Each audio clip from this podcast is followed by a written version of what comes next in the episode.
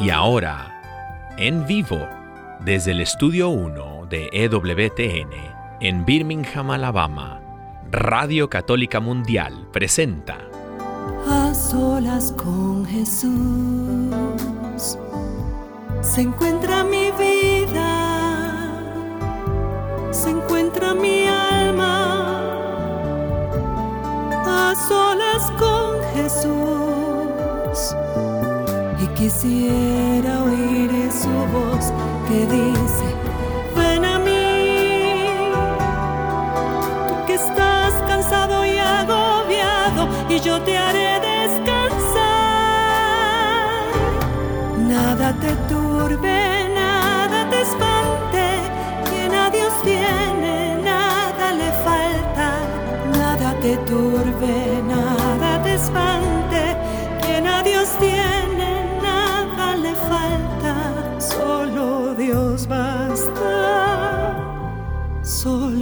Dios basta. A solas con Jesús. A solas con Jesús. Queda con ustedes el Padre Pedro Núñez. Gloria al Rey de Reyes, gloria al Señor de Señores Jesucristo. Hermanas y hermanos, qué alegría estar con ustedes una vez más en este su programa A Solas con Jesús. Doy gracias a mi Dios por cada uno de ustedes y pido al Señor que este tiempo súper especial de Adviento sea un tiempo de renovación espiritual, de acercamiento a esa fuente de vida y salvación eterna que es Jesucristo.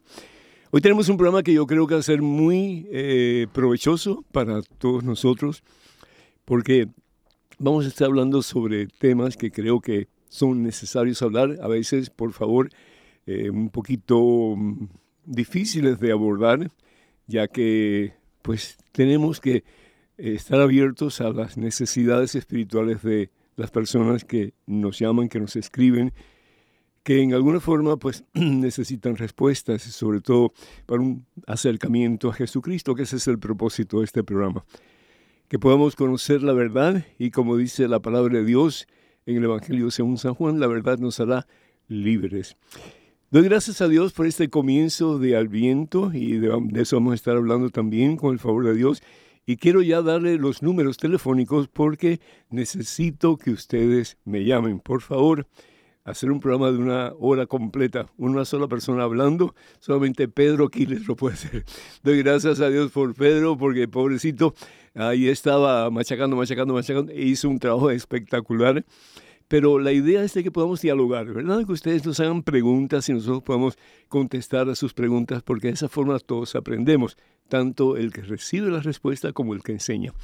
Así que por favor no dejen de llamarnos con sus preguntas, sus comentarios, sus dudas. Estamos aquí precisamente por esa razón, porque los amamos de verdad. Número telefónico de Estados Unidos, Canadá y Puerto Rico. Y la demás completamente gratis, hermanas y hermanos. De nuevo, por favor, no dejen de llamar cuando abramos las líneas telefónicas. En Estados Unidos, Canadá y Puerto Rico, la demás completamente gratis, es el 1833 288 3986. Repito, 1-833-288-3986. Y a más internacionales, por favor, marquen el número 205-271-2985. 205-271-2985. También quiero recordarles, hermanas y hermanos, y especialmente este tiempo que nos acercamos a la Navidad, qué mejor regalo que algo que ayude a sus seres queridos a acercarse más a ese que es fuente de vida y salvación eterna, que es Jesucristo. Les ofrezco que examinen tal vez el material que este servidor, Dios le ha permitido escribir. Eh, tenemos varios libros a disposición de ustedes y para ordenar cualquiera de estos libros, por ejemplo, conozca más su fe católica, conozca primero su fe católica, cuántas iglesias fundó Jesús, 150 historias que cambiarán tu vida y tantos otros, pues por favor comuníquense al catálogo religioso de WTN. número telefónico es el 205-795-5814. Repito, 205-795-5814. Con esto en mente, hermano que me escuchas, hermana que me escuchas, hacemos un alto en nuestro acelerado caminar diario.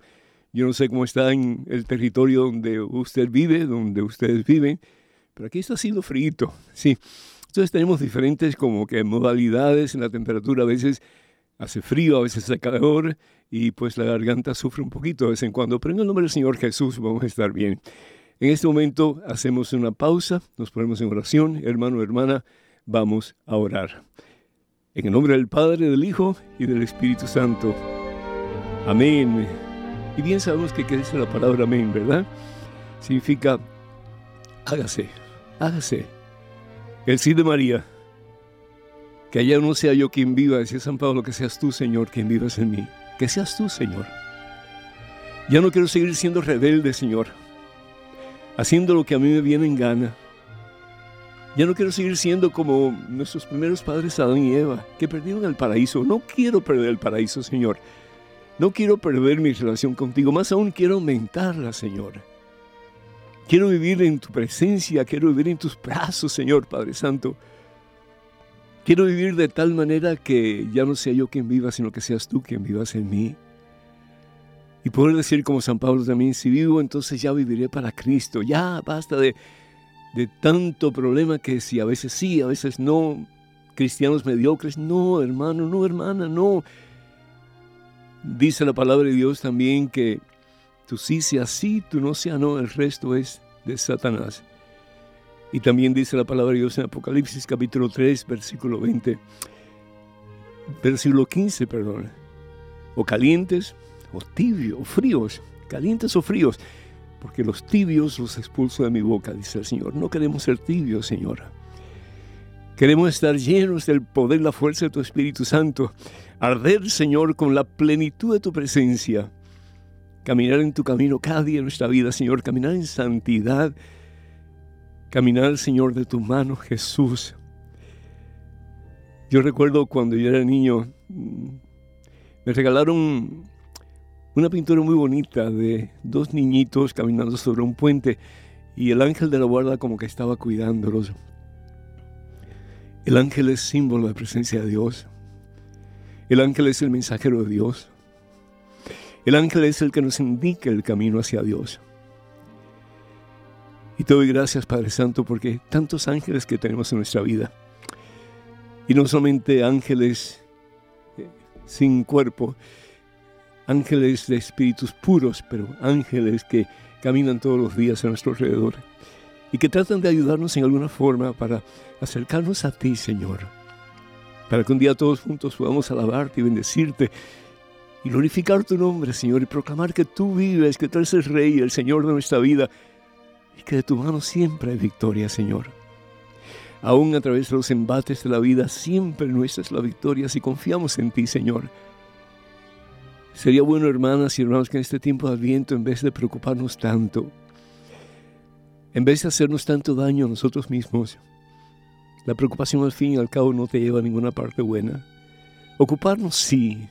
Hacer todo lo que podamos para que tú seas glorificado, sí, Señor.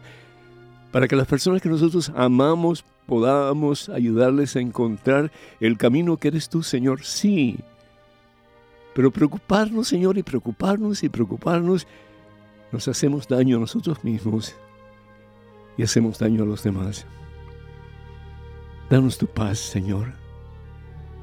Quita de nosotros todo vestigio de preocupación que hay en nosotros, porque al fin y al cabo la preocupación, mi Dios, es falta de fe. Falta de fe en ese en quien todo lo podemos y para quien todo es posible, que es Jesús, tu Hijo, nuestro Señor. Él quien dijo, jamás los dejaré huérfanos, estaré con ustedes siempre. Siempre. Y lo que el Señor promete, Padre Santo, lo que Jesús promete, Jesús lo cumple. Quita de nosotros en estos cuatro domingos de Adviento, en estas cuatro semanas de Adviento, quita de nosotros, oh Dios, toda influencia del mal que nos impida venir a tus brazos, Señor, en Cristo Jesús. Que nos impida proclamar que te tenemos a ti como único y verdadero Dios, que no hay otro para nosotros. En este tiempo de tanto materialismo, Señor, de tanto Santa Claus y de tantos Reyes Magos, no estoy hablando de los verídicos, ¿verdad? San Nicolás y los magos de Oriente, pero tantas caricaturas, Señor, que se convierten en cosas que nos apartan de la verdad, que es el nacimiento de Cristo Jesús, tu Hijo, nuestro Señor. Prepáranos, oh Dios, para una santa Navidad, pero de verdad que Jesús reine en nuestra vida, Señor. Que seamos como esa estrella que ilumina el camino de otros, particularmente aquellos que están lejos, Señor. Para que un día todos juntos podamos alabar y bendecir tu santo nombre y proclamar, Señor, que tú también a nosotros nos has sacado de las tinieblas, de la esclavitud del pecado y nos has llevado tu luz admirable. A ti la gloria, Padre Santo, en Cristo Jesús. A ti la honra y el poder, mi Dios, por los siglos de los siglos. Amén, Señor. Bendito seas por siempre, mi Señor. Amén.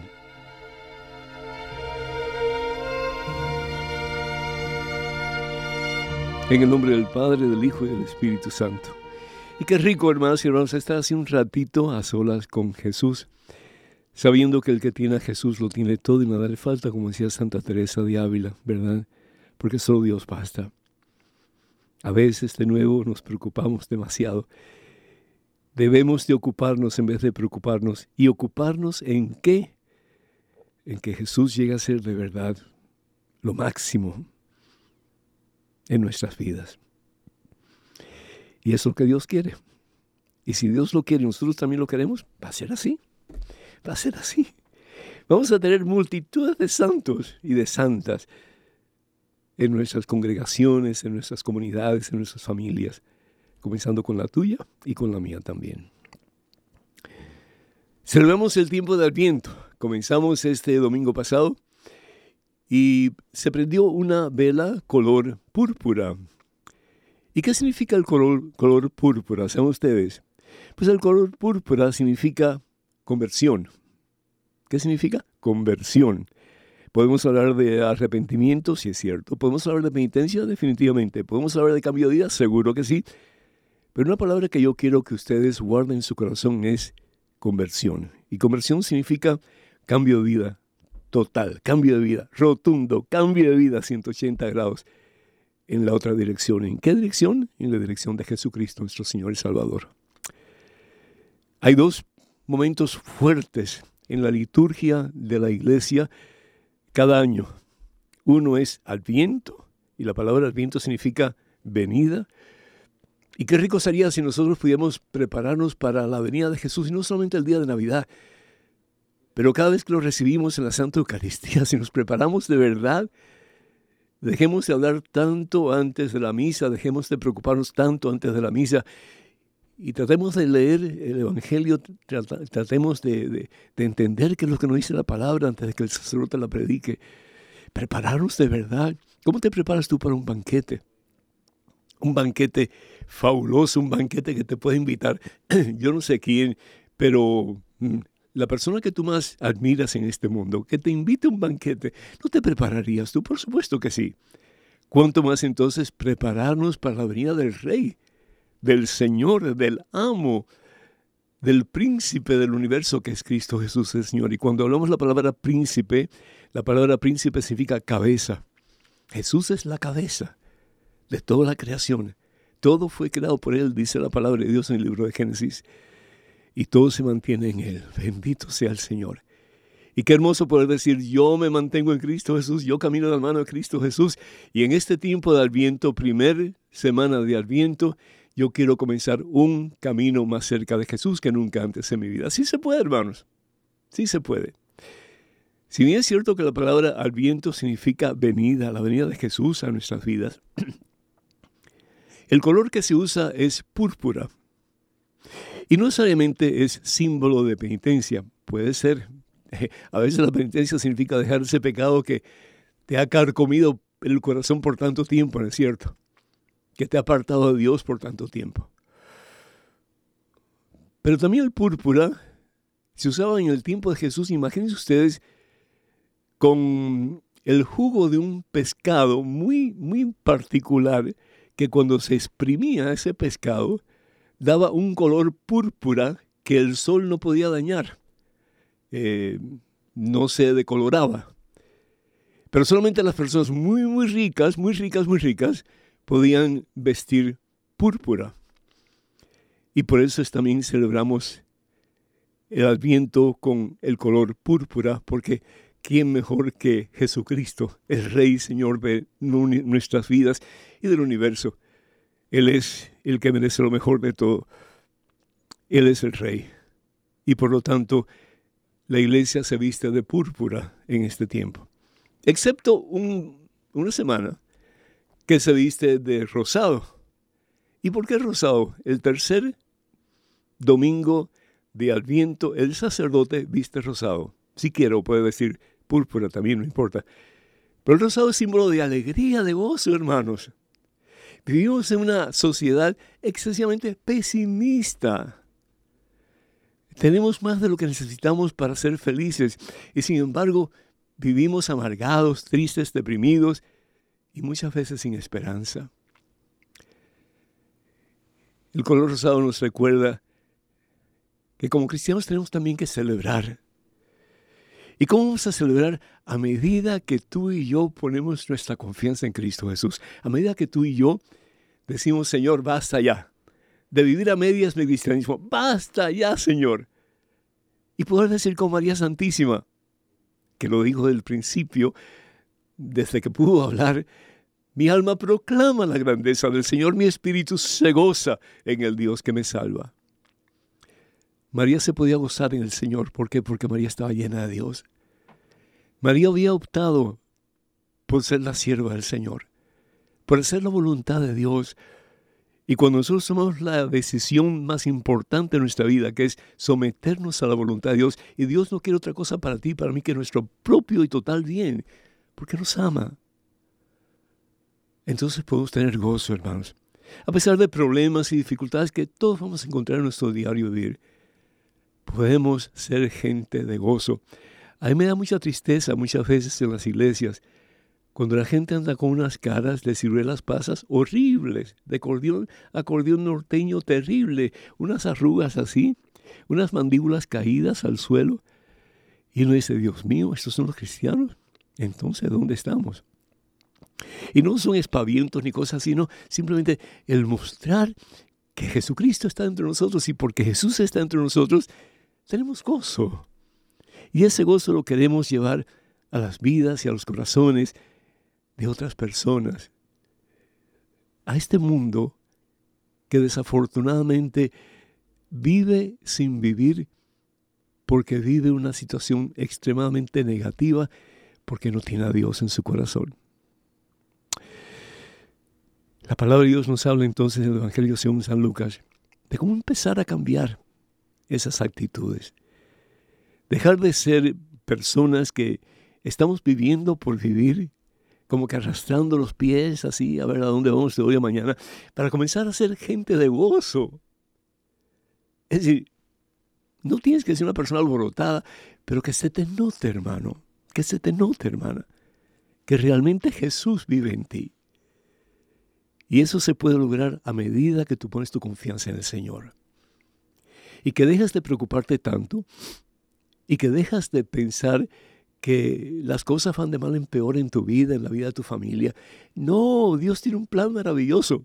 Lo importante es que tú confíes en Dios y Dios hará el resto. Lo importante es que nosotros digamos, Señor, yo hago el 100% de lo que puedo hacer, con tu fuerza, con tu gracia, con tu poder, y tú vas a hacer el resto, Señor. Bendito sea Dios.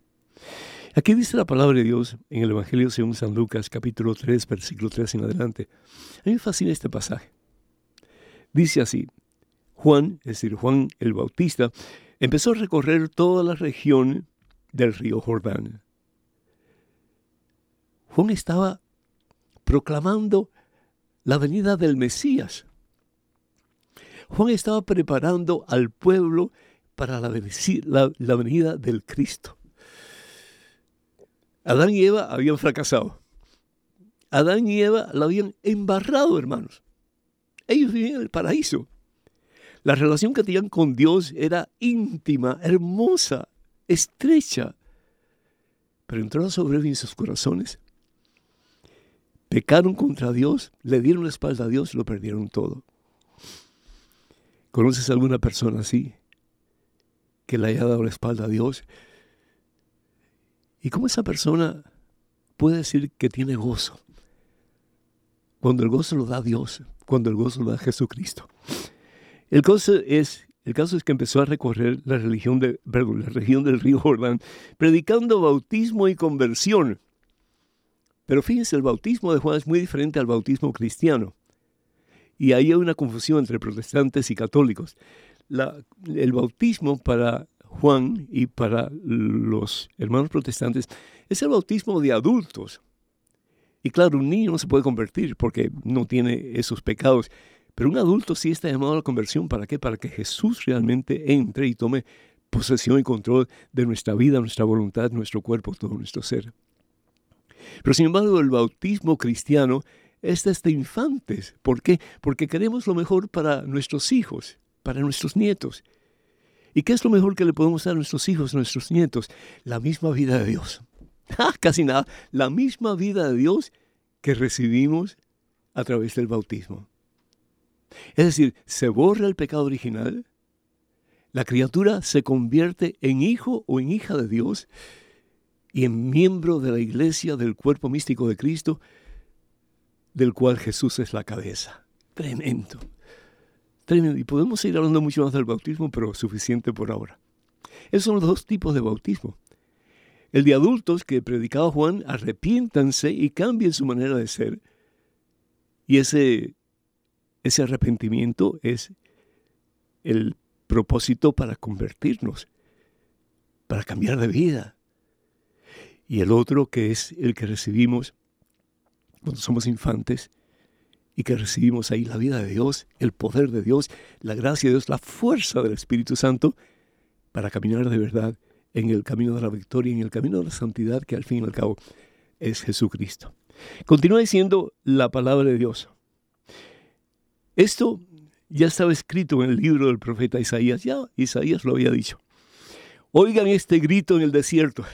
El desierto está predicando Juan. Pero Juan está predicando el desierto, ¿por qué? Porque la gente no escucha. La gente no escucha. Yo puedo predicar de aquí hasta pasado mañana y me pregunto cuántos realmente estarán escuchando y permitiendo que esa palabra cale el corazón. Una cosa es oír, tú puedes oír bulla. Y te entra un oído y te sale por el otro. Y nada pasó. Por eso hay tanta gente que a mí se dice, yo no entendí nada. Y nada cambió. ¿Por qué? Porque escucharon bulla. Pero escuchar la palabra de Dios significa internalizar la palabra de Dios más y más para que esa palabra no solamente habite en mí, pero a través de mí pueda habitar en mi familia y aún en aquellos que necesitan de Dios y que yo no conozco. Pero el Señor me va a guiar a ellos. Qué hermoso. Tenemos una misión fabulosa, hermanos. Sí. Continúa diciendo, oigan este grito en el desierto, preparen el camino del Señor. Este es el tiempo del viento. Preparen el camino del Señor. Enderecen sus senderos. Todos nosotros como Juan Bautista tenemos el privilegio la responsabilidad y sí la obligación de enderezar el camino del Señor. Y no solamente el nuestro, pero el de aquellos que están a nuestro alrededor también. ¿Qué quiere decir enderezar el camino del Señor? A veces, me imagino yo, a Jesús le debe costar mucho trabajo caminar hacia el corazón de cada ser humano, porque ese corazón herméticamente está cerrado. ¿Y qué es lo que dice la palabra de Dios? Si abres la puerta de tu corazón, entraré y cenaré contigo. Para el judío, los judíos eran muy, muy, muy, muy como que alejados unos de otros. Cenar con un hermano significaba que había intimidad entre ellos. Había amistad entre ellos. Y es lo que Jesús quiere, intimidad contigo. Quiere amistad contigo porque te ama. Y por eso dice la palabra de Dios, preparen el camino del Señor, enderecen sus senderos, las quebradas serán rellenadas, es decir, tanta gente deprimida, triste, desconsolada, estamos todos quebrados, ¿sí? ¿Has visto tú alguna grieta en una zona desértica? Todos quebradas. ¿Por qué? Porque no tiene agua, no tiene la fuente de vida. y por lo tanto están todos quebrados en el suelo, sin esperanza. Y continúa diciendo, las bardas serán rellenadas. Continúa diciendo, y los montes y cerros allanados. El orgullo, hermano. La soberbia, hermano. Yo no necesito de Dios. Yo no tengo que ir a misa. Yo no tengo que orar. Mira todas esos curas y esas monjas, todo lo que hacen. Yo no tengo, es decir, yo no tengo que, que ir a la iglesia para estar bien con Dios. Y desafortunadamente están forjando su propia condenación. Porque o hacemos la voluntad de Dios o hacemos la voluntad de Satanás. Y la pregunta es, ¿a quién le vamos a hacer caso? Porque al fin y al cabo nosotros no nos vamos a salvar por nosotros mismos. Necesitamos un Salvador y su nombre es Jesucristo. Voy un poquito más rápido porque si no, no vamos a tener mucho tiempo. Estoy como que acelerado un poquito porque estuve en la capilla de, de, aquí del monasterio. Bueno, pues sí. Y, ay, como sentí el gozo de la presencia de Dios. Pero bueno, dice, lo torcido será enderezado y serán suavizados las asperezas. A veces hay cristianos que tienen un carácter, pero horroroso, que a nadie se les acerca porque inmediatamente están echando rayos y centellas. Va a suavizar aquellos caracteres y nos dejamos. Y el Señor va a allanar aquellos que se sienten superiores, se sienten mejor que los demás porque tienen más dinero o porque tienen mejores títulos universitarios o porque tienen un mejor look tantas cosas, ¿no? Y nos damos cuenta que somos hueso y pellejo, al fin y al cabo. ¿Sí? Y la pregunta es, cuando todo eso pase, ¿qué le vas a decir a Dios? ¿Cómo realmente tú permitiste que Dios allanara tu orgullo, tu soberbia, para vivir de acuerdo a la voluntad de Dios y llenarte de esa que te quiere llenar a plenitud, que es Jesucristo, quien nos dio el mejor de los ejemplos de humildad, dando su vida en una cruz en el Calvario y permitiendo que un grupo de gente sin escrúpulos lo patearan, lo escopieran, lo coronaran de espinas y decimos, ay, qué horror. Pero sabes una cosa, cada vez que tú y yo pecamos, estamos en alguna forma haciendo lo mismo. Por eso la palabra de Dios nos dice, conviértanse, ya basta, ya no más, ¿sí? entonces todo mortal verá la salvación de Dios. Ah, tremendo. Todo mortal. La pregunta que quiero hacerte, ¿qué le vas a entregar al Señor Jesús en este adviento? No me digas que tu vida, no me digas que tu amor, no. ¿Qué pecado le vas a entregar al Señor Jesús en este tiempo de cambio, en este tiempo de conversión? Vamos a escuchar una alabanza, si es que la tenemos a mano. Claro que sí, ahí está Daniel, el, el, muñequito Daniel, ¿qué? El travieso, Daniel el travieso, con la, con la alabanza. De nuevo, el número telefónico para que se comuniquen con nosotros y al regreso yo espero sus llamadas, pero no se imaginan cuánto, ¿sí? Estados Unidos, Canadá y Puerto Rico, número telefónico es el 1-833-288. 3986. Repito, 1-833-288-3986, la más completamente gratis. Y además internacionales, por favor, marquen el número 205 271-2985. 205-271-2985. Vamos a una pequeña pausa. Es tiempo para que ustedes llamen, así que no pierdan la oportunidad. Regresamos en cuestión de momentos. Hermanas y hermanos, quédense con nosotros.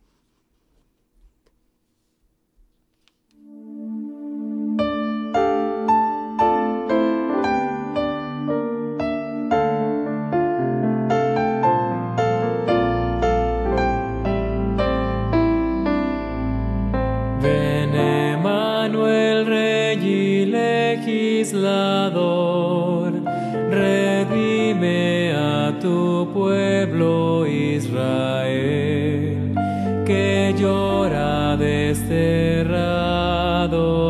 aquí, hasta que venga el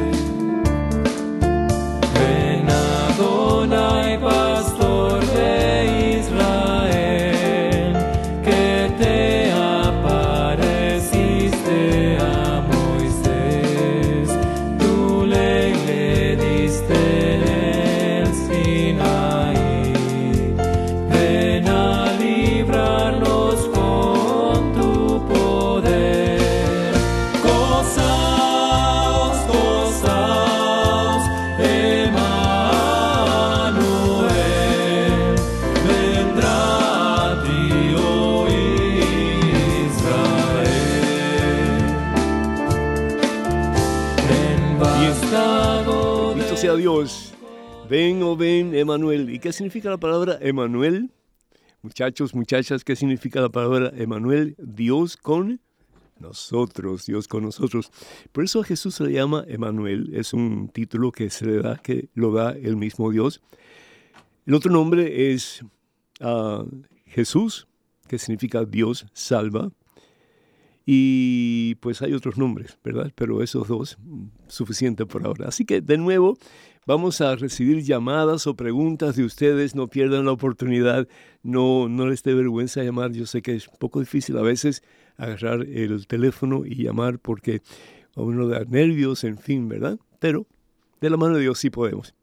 De nuevo doy el número telefónico de Estados Unidos, Canadá y Puerto Rico, 1833-288-3986. Las llamadas en Puerto Rico, en Estados Unidos y Canadá son completamente gratis. Llamadas internacionales, por favor, marquen el número 205-271-2985. Estamos en vivo, en directo, en este su programa A Solas con Jesús. Daniel, ¿qué hay de bueno por ahí?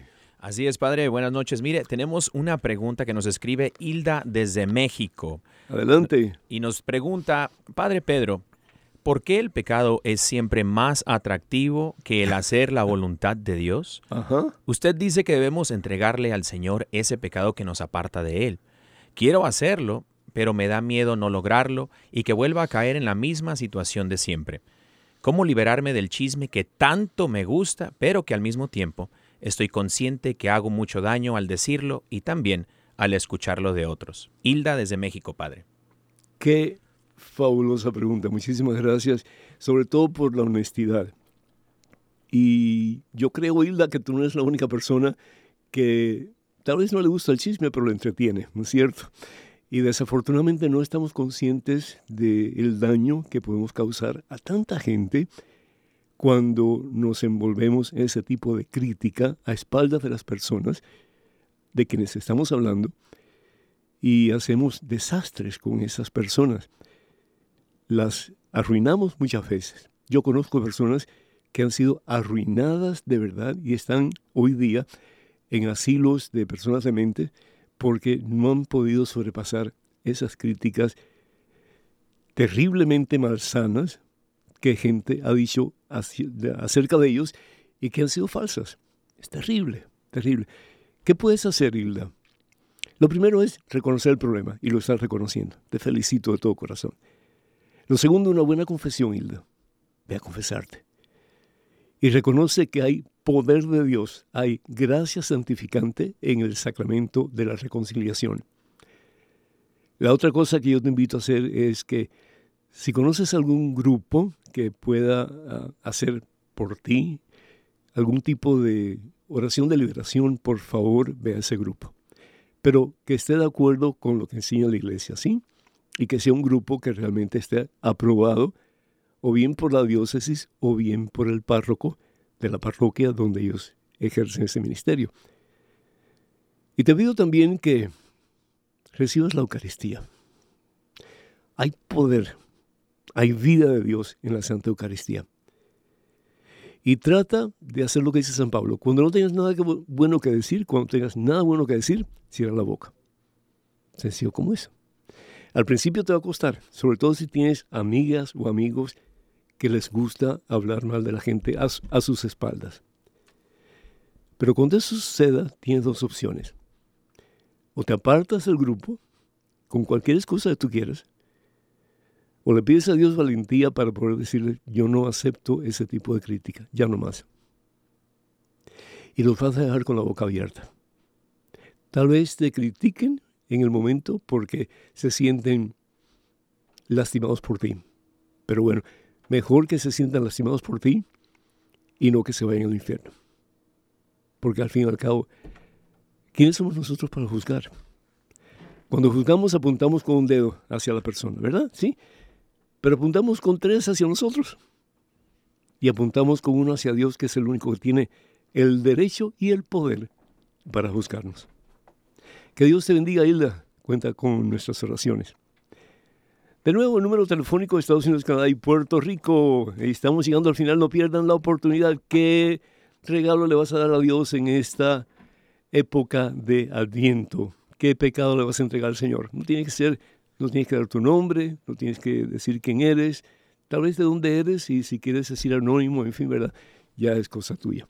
Pero, hermanas y hermanos, no hay nadie que tenga pecado. 1-833-288-3986 es el número de llamar en Estados Unidos, Canadá y Puerto Rico. Y llamadas internacionales, por favor, marque el número 205-271-2985. 205-271-2985. Daniel, adelante. Amén, Padre. Bueno, nos escribe también desde Los Ángeles, California, nuestro hermano Anthony, y dice con una pregunta, Padre. En un programa pasado ustedes estaban hablando sobre la adicción a la pornografía. Tengo 20 años y desde los 12 años he estado viendo todo tipo de artículos pornográficos. Como bien ustedes decían en ese programa, me encierro en mi habitación y paso horas viendo mm. cosas que excitan mi mente. Mm. Puedo decir que hasta el día del programa yo tenía una mente totalmente pornográfica. Desde entonces fui a confesarme, lloré por largo tiempo. El sacerdote, además de darme la absolución, hizo una hermosa oración de liberación. Y he hecho el propósito, Padre, de recibir a Jesucristo todos los días en la Santa Misa. Padre, me siento muy feliz porque creo que con la ayuda de Dios voy a poder dejar por completo esa adicción que me hacía tanto, tanto daño como a mí y a mis seres queridos. Bendito sea Dios por el programa y su vida, Padre. Anthony es de Los Ángeles. Gloria a Dios. Gloria a Dios. Ahí está tu respuesta, Hilda. Ahí está tu respuesta. No tengas miedo. Mira, decía San Agustín que Satanás pone, mejor dicho, Satanás quita la vergüenza para pecar. Un hombre y una mujer que se desnudan el uno delante del otro, eh, eso no haríamos usualmente. ¿Verdad? Y como eso, tantas otras cosas. Se desnudan completamente y hacen lo que hacen. Pero después, para confesarse, ahí viene la vergüenza.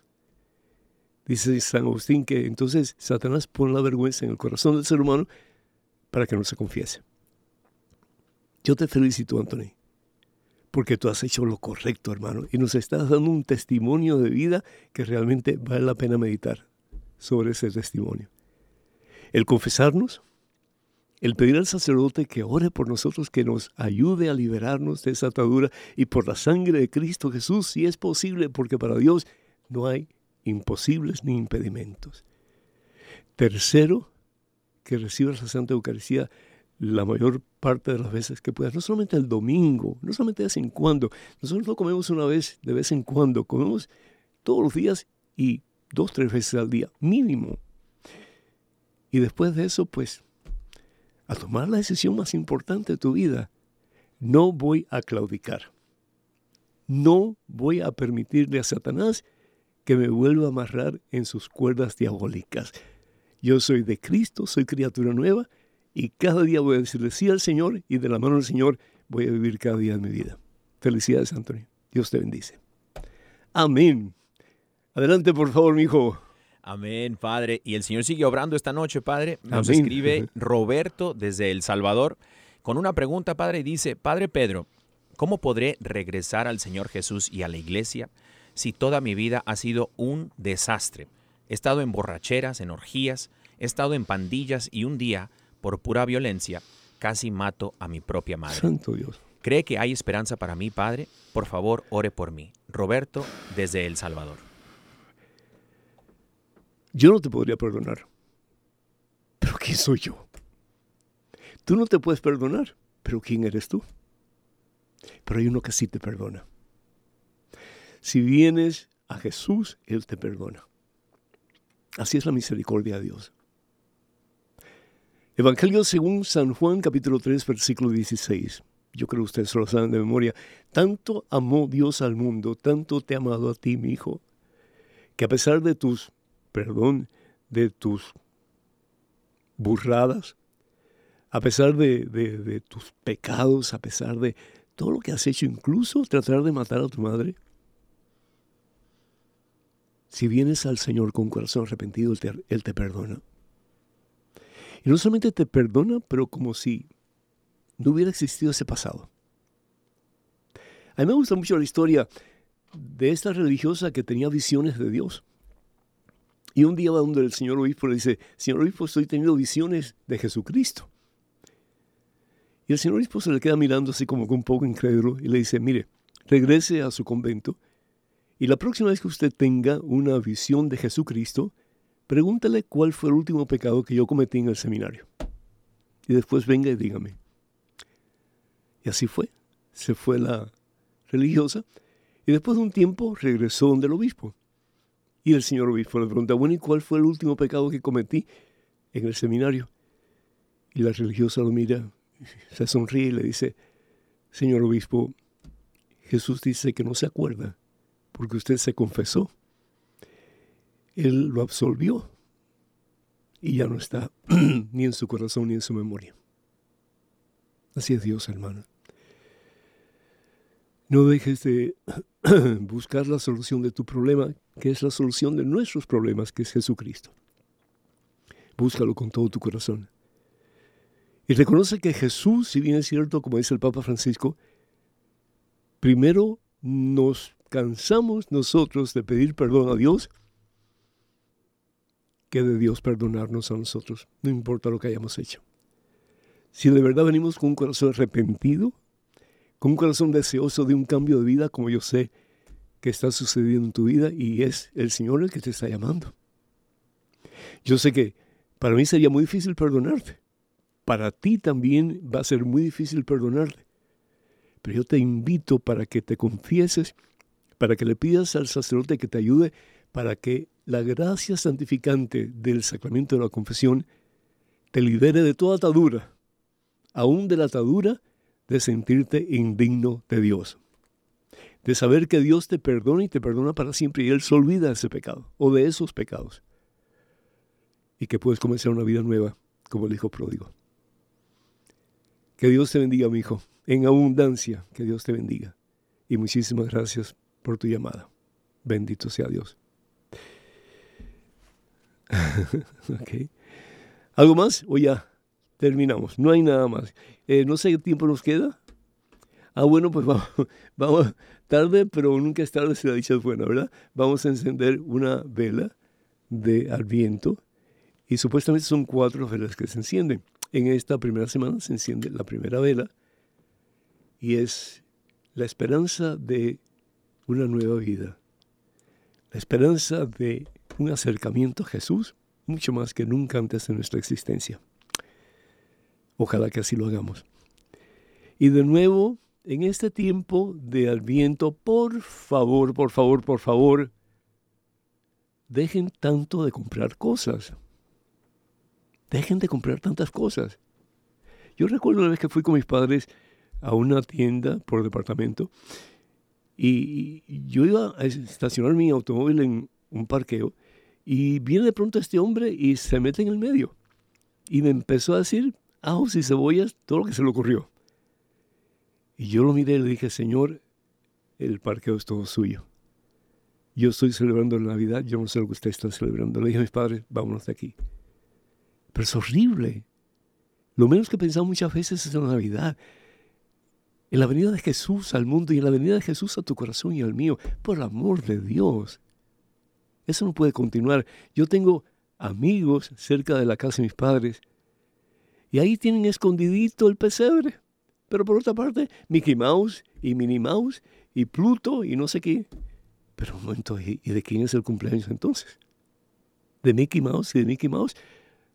Minnie Mouse y de Pluto o es de Jesucristo. Y es que el materialismo moderno nos incita a olvidarnos de Jesús para hacer las cosas que el mundo quiere que hagamos, que es apartarnos de Jesús haciendo compras y pensando que haciendo compras ya estamos celebrando la Navidad. Y después el festín.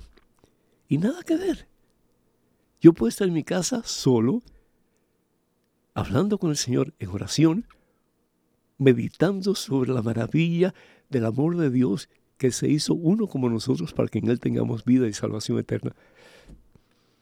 Y puedo tener una feliz Navidad, mucho más feliz que las que muchos tienen, que tienen festines y tienen regalos, pero no tienen a Dios. Tengan mucho cuidado, hermanos. Y quiero terminar con este pasaje bíblico. Dice así. Está tomado del Evangelio de San Mateo capítulo 15. Espero que tengamos tiempo para leerlo. Y si no, pues me avisan y corto. Sí. De allí Jesús volvió a la orilla del mar de Galilea. ¿Dónde estaba Jesús? En la región de Tiro y Sidón es decir, una región pagana. Jesús sale de su comodidad, de su confort, para ir a buscar a aquellos almas que están sedientas de Dios. El caso es que dice la palabra de Dios, y subiendo al cerro, se sentó en ese lugar, en la cima del cerro.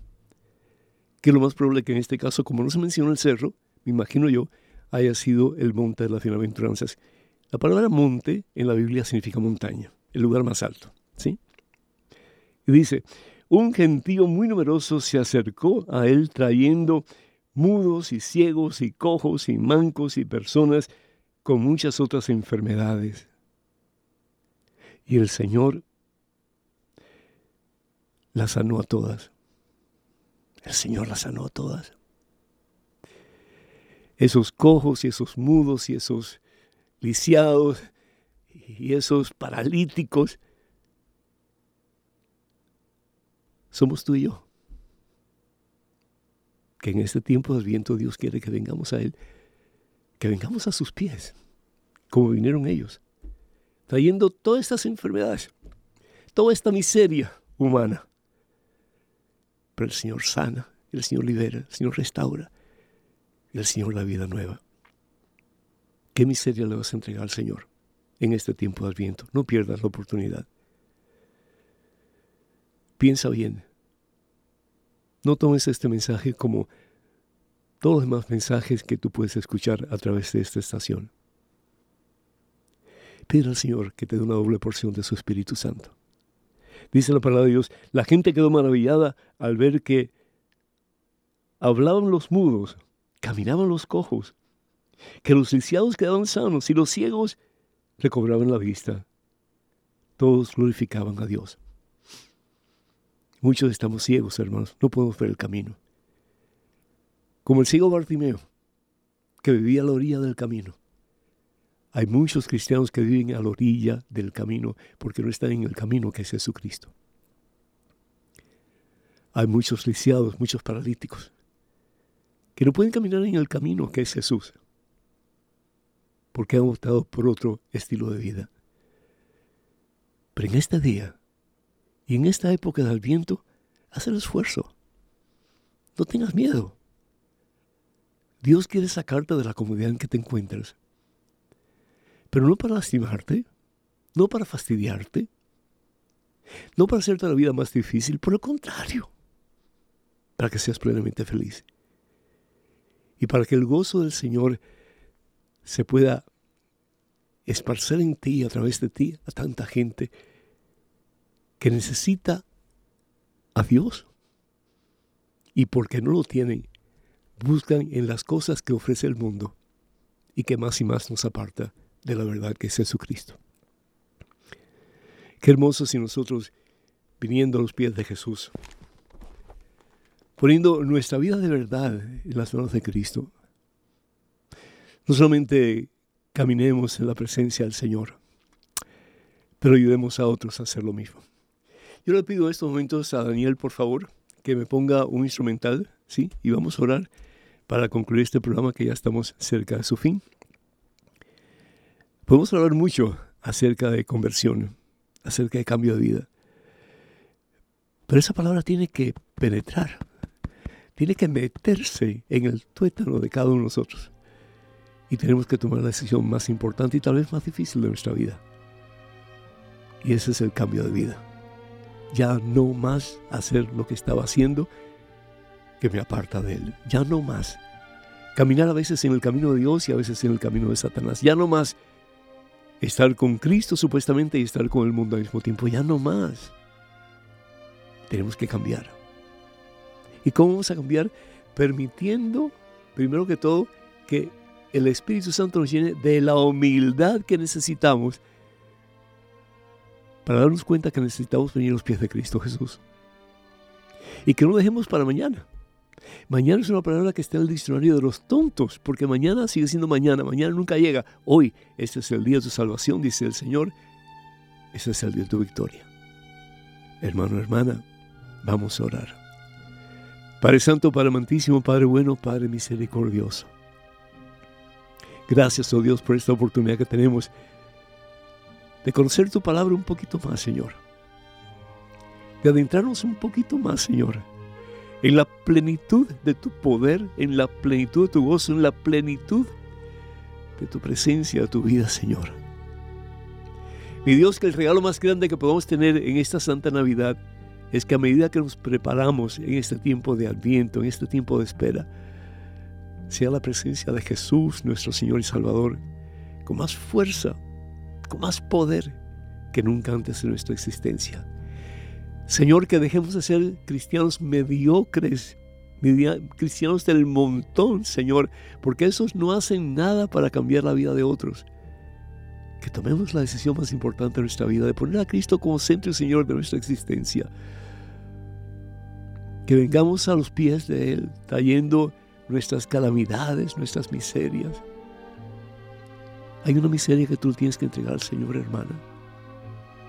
Hay un pecado que tú tienes que entregar Señor, hermano, en este tiempo del viento, hoy, para que puedas tener de verdad una feliz Navidad. Que el Señor los bendiga en abundancia. Que sigan creciendo en fe, en estatura, en santidad ante Dios y ante los seres humanos. Que dejemos ya de estar sirviendo a veces a Dios y otras veces al mundo, a Satanás. No hay otro camino, solamente hay dos. Que de la mano de Cristo Jesús y con la fuerza y el poder de su Espíritu Santo podamos decir como San Pablo, ya no soy yo quien vivo, ya no soy yo, ya no soy yo quien vivo, es Cristo Jesús quien vive en mí. Por lo tanto, si vivo, viviré para Cristo y si muero, moriré para Cristo. Yo quiero que en la vida y en la muerte ser total y exclusivamente de Cristo. Entonces no solamente yo cambiaré, hermanos, pero las personas que están a mi alrededor cambiarán también. Y un día, ¿por qué no? El mundo entero cambiará. ¿Y por qué no? El creer que la palabra de Dios se va a hacer viva y eficaz a medida que nosotros traemos nuestras miserias a los pies de Cristo en este tiempo del viento. Y un día el nombre de Jesús, aleluya. Y la palabra aleluya significa alabado sea Dios. Aleluya. Toda rodilla se arrodillará, como dice la palabra, en el cielo, en la tierra y debajo de la tierra. Un día un día ese hijo tuyo que está en malos caminos va a doblar rodillas y va a proclamar que Cristo está vivo. Un día ese esposo tuyo, esa esposa tuya va a doblar rodillas y va a proclamar que Cristo está vivo. Un día el nombre de Jesús toda rodilla se arrodillará en los cielos, en la tierra y debajo de la tierra. Y toda lengua proclamará, toda lengua, toda lengua, aún la lengua de los ateos, aún la lengua de los no cristianos, aún la lengua de aquellos que no les interesa nada de la fe y toda lengua proclamará que Jesús es el Señor, para gloria de nuestro Padre Dios. Que el Señor les bendiga abundantemente y que tengan una muy feliz Navidad, Padre, Hijo y Espíritu Santo. Amén. Hasta la próxima, hermanos. Así sea